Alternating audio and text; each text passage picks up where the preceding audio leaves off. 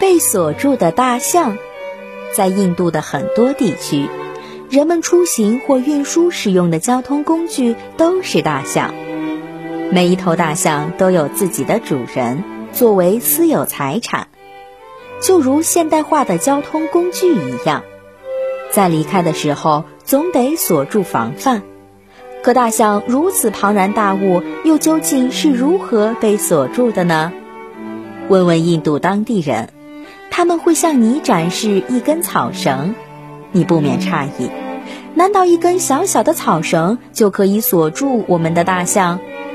只见他们将自己的大象牵到一棵大树下，用先前那根草绳将大象的一条粗重结实的腿和树干连在一起了。只轻轻地打了个结，就放心地离开了。来了许多印度的小朋友，他们在大象的身旁转了又转，摸摸碰碰，骑到大象的背上，拍打它，让它前进。可任凭小朋友们如何折磨大象，大象仍是一动不动，乖乖地待在原地，连眼睛都不眨一下。为什么大象竟被一条草绳给锁住了？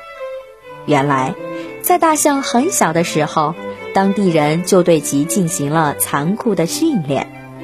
他们用铁链将小象锁在大树上，若小象想偷懒或逃跑，等待他们的便只有被鞭笞的命运。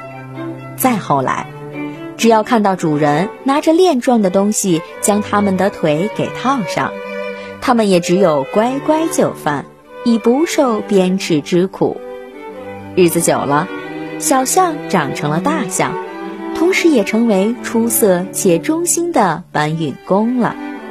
其实，在现实生活中，我们很多时候也如这些被锁住的大象，常常有一种被束缚的假象。我们饱受身心之苦。却不知道，正是自己给自己制造了一个心灵的枷锁。